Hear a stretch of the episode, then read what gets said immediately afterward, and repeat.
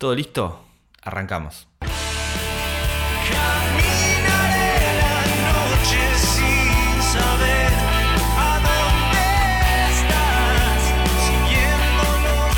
Hola gente, ¿cómo están? Hola, hola. Bienvenidos a este nuevo capítulo de Secura Viajando. Estamos acá con Flor, en Italia para los que no saben.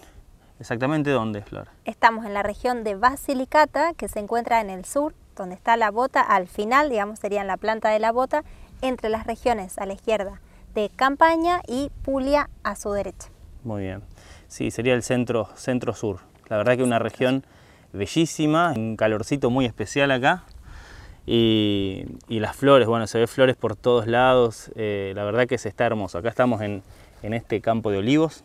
Que de hecho estamos abajo de un olivo. Estamos abajo de un olivo, para los que no están viendo el video, eh, bueno, se siente muy lindo este lugar y la verdad que quisimos elegirlo nuevamente para poder comunicarnos con ustedes y recibirlos acá.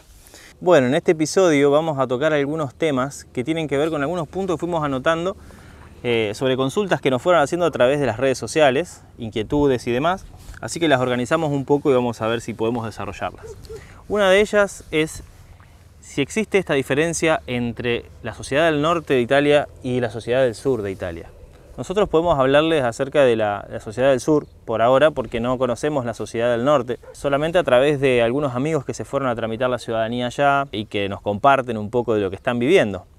Pero bueno, con respecto a la sociedad del sur, la verdad que a nosotros nos gustó mucho, eh, nos parecen gente muy cálida, eh, nos han recibido muy bien, no nos sentimos discriminados en ningún momento. Es cuestión de, yo creo que la experiencia tiene que ser, es muy personal, ¿no? Porque si uno se abre eh, y se acerca y pregunta y trata de meterse, ellos te incluyen. Por otro lado, sí, podemos decir que, lo habíamos mencionado en otro podcast, son gente eh, curiosa de, quién es uno, de dónde viene, de qué viene a hacer acá. Por ahí para alguien que no está acostumbrado a ese tipo de, de preguntas o que la gente te pregunte cosas íntimas, por así decirlo, eh, puede resultar un poco invasivo o chocante. Para alguien que viene de un pueblo en Argentina, a lo mejor no le resulta tanto, porque en los pueblos también un poco se vive esto de que se conocen todo, de que saben eh, de la vida, del trabajo de, cada uno. Por ejemplo, en la Cruz Roja, en este momento, eh, una profesora nos está dando un curso gratuito de italiano. Y ella nos contaba, ella nació acá, que ella le encanta a la gente de acá por esta calidez que justamente contaba él, pero por una cuestión lógica de que está en el medio de las montañas y que no está tan cercano al mar como otros pueblos de acá, como decíamos la Puglia o la Campaña, que están acostumbrados a- a la cercanía del puerto de los extranjeros, por ende más abierto a ideas que vienen de afuera. Entonces acá son un poco más conservadores. Eso es lo que ella tenía para contarme y bueno, en algunas cosas también lo podemos confirmar. No es un lugar turístico, digamos. Entonces la gente cuando ve a alguien nuevo que llega es toda una novedad y, y bueno, y también las ideas nuevas no llegan tanto. Claro, exacto.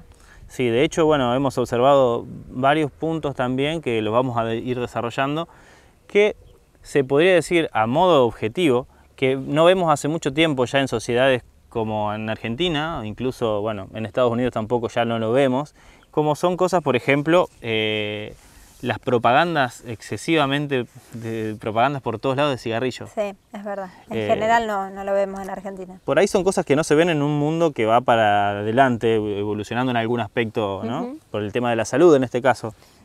Se ve mucha gente eh, fumando también, los chicos eh, adolescentes también comenzando a fumar, el vaporizador está totalmente promocionado por todos lados, en los negocios que se llaman tabaki, que son como unos mini markets donde la gente va a buscar un poco de todo. De hecho, Eh. ya con la misma palabra te lo dice, ¿no? O sea, el negocio que no solo venden tabaco, sino también venden... Es como un kiosco, se, se llama tabaquería, ¿no? Sí, hacen fotocopias de todo Sí, ahí, sí. pero hay mucha promoción de, de cigarrillos y de, y de vaporizadores. Entonces eso no- nos llamó la atención. Eso, es- por eso eh, hablábamos de la sociedad en sí, como que acá en el sur hay cosas que se mantienen que ya no, no veíamos en. Exacto, que pueden ser puntos negativos o positivos, depende de lo que lo vea cada uno, ¿no? Claro. Uno intenta como ser objetivo, bueno, esto es lo que observamos y, y vemos acá. En este, justamente en este punto del cigarrillo, me parece Claro, por una claramente cuestión negativo. de salud, sí, sí, pero, pero sí, hay otros que no. Hay gente que, por ejemplo, puede verlo como positivo, que la gente sea más eh, conservadora en algunas costumbres. Eh, por ejemplo, el- la familia, ¿no? El tema de, están tan unidos como familia, se ve mucho la unión familiar. Bueno, es bien de- del italiano esto de la familia. Sí, se respeta muchísimo, se, se- se ven las familias juntas para todos lados, se reúnen. Y bueno, eso está bueno, esas, esas costumbres que, que no, no se pierdan.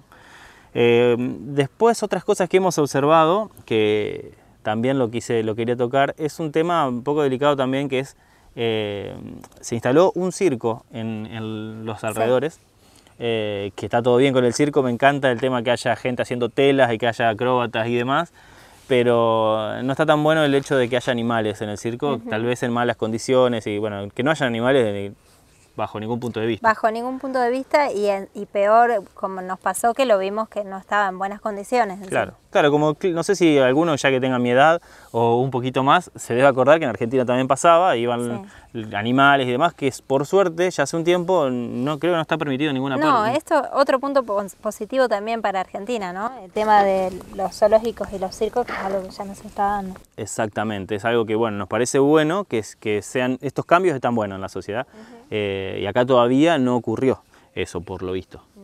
Eh, y después un punto eh, que la verdad que fue bastante controversial para nosotros, no, no controversial, sino que fue como perturbador, que fue el, el tema de que acá en el sur se ve que es costumbre comer carne de caballo.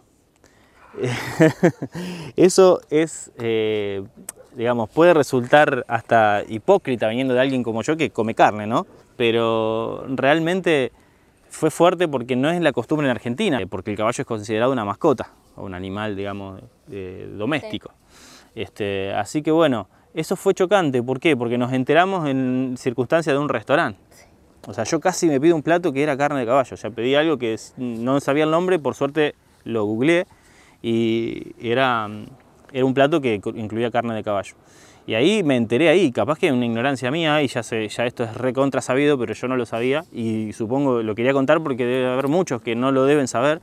Y tengan cuidado cuando piden un plato en un restaurante, averigüen bien, sobre todo si, si dice algo de carne o lo que sea, porque puede ser de caballo. De hecho, hay carnicerías que son exclusivas de caballo. Exactamente. Hay carnicerías acá mismo en el pueblo, en el centro. Fotos de, de caballos contentos de fondo. Exacto, y para el que está escuchando el podcast, si quiere irse al video, a los que están viendo lo van a ver, hay un, voy a dejar imágenes de un cartel que indica claramente a dónde está la carnicería de carne de caballo y también filmé el frente de la carnicería para que, para que lo puedan ver.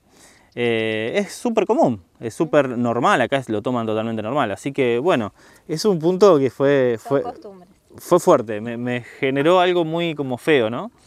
Eh, pero bueno, la otra vez hablábamos con vos, Flor, y, y debatíamos, ¿no? También un hindú o alguien de, de India puede pensar que nosotros una cometemos una atrocidad comiendo carne de vaca, que para ellos son sagradas, o cualquier persona que sea vegana por amor a los animales puede pensar que estamos siendo hipócritas Con cualquier tipo de animal. con cualquier Claro. tipo de animal. Así que eh, esto lo digo para decir, no los quiero juzgar, no juzgo esto como sociedad, simplemente que para un argentino que viene es fuerte, es fuerte. Otra consulta que nos hicieron es si es verdad que la sociedad acá en Italia es machista. La verdad que eh, no podemos decir a ciencia cierta si es machista o no la sociedad, pero le vamos a dar algunas, algunos datos, algunas cosas que hemos observado para ser lo más objetivo posible. Lo que, lo que vimos, por un lado, es que hay muchos grupitos de, de ancianos varones Solos. solos que se juntan eh, en las plazas, en los parques, y eso nos pareció a simple vista algo muy lindo, porque tienen una vida súper activa, o sea, como cualquier, como los jóvenes acá que se juntan a hablar, a charlar con amigos, a tomar algo, o a caminar juntos de grupos de 6, 7, así se juntan los ancianos también. Y ustedes se preguntarán, pero ¿qué tiene eso de lindo? Y bueno, también recuerden que en Argentina es algo que nosotros sentimos que se ha perdido. Como que quizás por miedo a la inseguridad, muchos de nuestros abuelos eh, ya no, no quieren salir a las veredas como antes, Claro, a compartir con sus otros vecinos. Sí, por Entonces, Es muy ahí lindo que puedan... nosotros estamos acostumbrados a que por ahí la tercera edad está un poco eh, aislada a veces. Sí. Eh, y llega un punto en que no, bueno, no queda otra que, que se quedan en sus casas, algunos están como en, en asilos o cosas así, bueno, Por eso es un placer verlos y realmente disfrutar. tal cual. Acá ves gente, ponele de unos 70 años, eh, 80, todos caminando juntos y hasta hay gente eh, mezclada con ellos, gente de 40, gente de 50, mezclado con ellos, charlando. Lo que nosotros observamos es que eso ¿Qué está muy bueno. Claro, eso está muy bueno, pero ¿dónde están las mujeres? ¿Dónde están las, las esposas, las señoras Sí. eh, juntas, así también reuniéndose? No se ven, la verdad que no los vemos acá. Sí se ve la mujer que va al supermercado, que por ahí va a hacer las compras, que lleva a los chicos a la escuela. Sí, tal cual. Acá la mujer que tiene vida activa y demás sí se ve, pero bueno, eh, estas ancianas, este grupito, en- o sea, el paralelo a, a los hombres no está.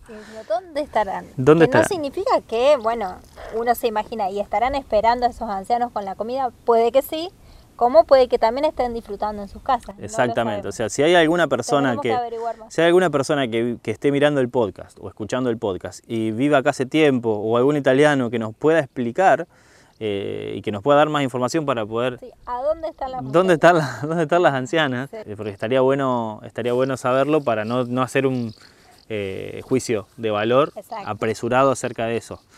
A priori podemos decir que nos gusta mucho ver a los ancianos así, Sí, di- disfrutando y viviendo su, su día en el aire libre, charlando y muy tranquilos. Eso nos lleva a otro punto, la, la seguridad. La seguridad acá es eh, hermoso poder caminar, poder eh, trabajar con la computadora en un parque, eh, ver a los ancianos, como decíamos, caminando tranquilos, ver a las mujeres, a las chicas, volver a cualquier hora, estar tranquila, caminar bajo la- las Ver a estrellas. los niños también jugar solos sin ningún problema. Los padres súper tranquilos de los niños que vuelven solo del colegio. las casas abiertas, la Sí. ropa que eh, contábamos la otra vez que las cuelgan en las veredas sabiendo que nadie les va a tocar nada, Exacto. los autos abiertos, Hay bicicletas. tenders, literalmente tenders apoyado en la vereda, porque hay veces que no tenés un balcón o no tenés un patio, lo dejan en la vereda el tender completo de ropa y obviamente nadie toca nada. Bueno, eso es un punto muy positivo que, que, bueno, nos parecía importante tocar. Después hemos eh, anotado un tema que nos parece importante, que es el tema de la, la recolección de residuos o la división de diferentes tipos de residuos. que también lo vemos como algo positivo. Totalmente positivo. Eso normalmente se ve en, en ciudades grandes, en, en ciudades desarrolladas, eh, de separar la basura. Acá lo hacen, es un pueblo muy chiquito y separan la basura en diferentes tipos de, de residuos. Por ejemplo, papel, eh, cartones, papel y cartones van todos juntos. eh, después hay vidrio con latas, eh, lo que es orgánico, que le llaman húmito acá, Y e indiferenciato, que es todo lo que no eh, se incluye en el resto de la... Claro, todo lo que es eh, plástico pero sucio, que no, Claro. está, no, no se puede limpiar y demás, va todo en... el eh, barbijo, bueno, Exacto, todo eso es indiferenciado. Eh, y hay un día de la semana para cada recolección diferente. O sea que no es que uno tiene como en su casa, por ejemplo en Rosario, que tenés un tacho en común que vas a tirar todo. No.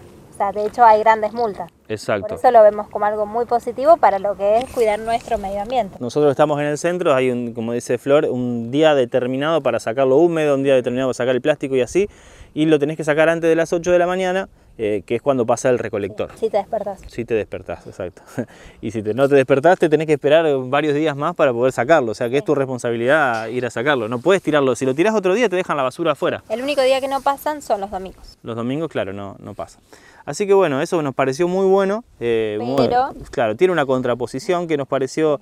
Eh, no tiene contraposición eso en realidad, pero sí algunos aspectos de la sociedad que hemos visto. acá. Exacto, socialmente hablando, digamos, porque son muy buenos para al separar esta basura, pero a la vez vemos en las calles o los parques mucha basura tirada eh, de la gente que anda por ahí, consume una latita de gaseosa, un papel de galletitas y lo tiran como si fuese eh, un tacho. De cerveza. Hemos visto tirar desde los balcones, desde los autos, de todos los lugares que se les ocurre. Exactamente, sin problema, pero totalmente espontáneo, o sea, no, no a escondidas ni No nada. como que estoy haciendo algo mal. Exacto, colilla de cigarrillo por todos lados también. Sí, sí, exacto. Eh, y bueno, eso nos pareció algo para remarcar, porque estaría muy bueno que en un lugar tan hermoso, que tiene tantas, que- tantas cosas buenas, estaría bueno que eso se, se comience a cambiar, ¿no? Estaría bárbaro. Esto, esto justamente hablando de la diferencia del norte y del sur, tengo un amigo que está en el norte en este momento, en la zona de Milán, y nos contaba que allá es totalmente distinto. Sí, sí, que directamente no se ve más. No se ve basura, es todo muy perfecto, muy ordenado eh, y funciona todo muy bien.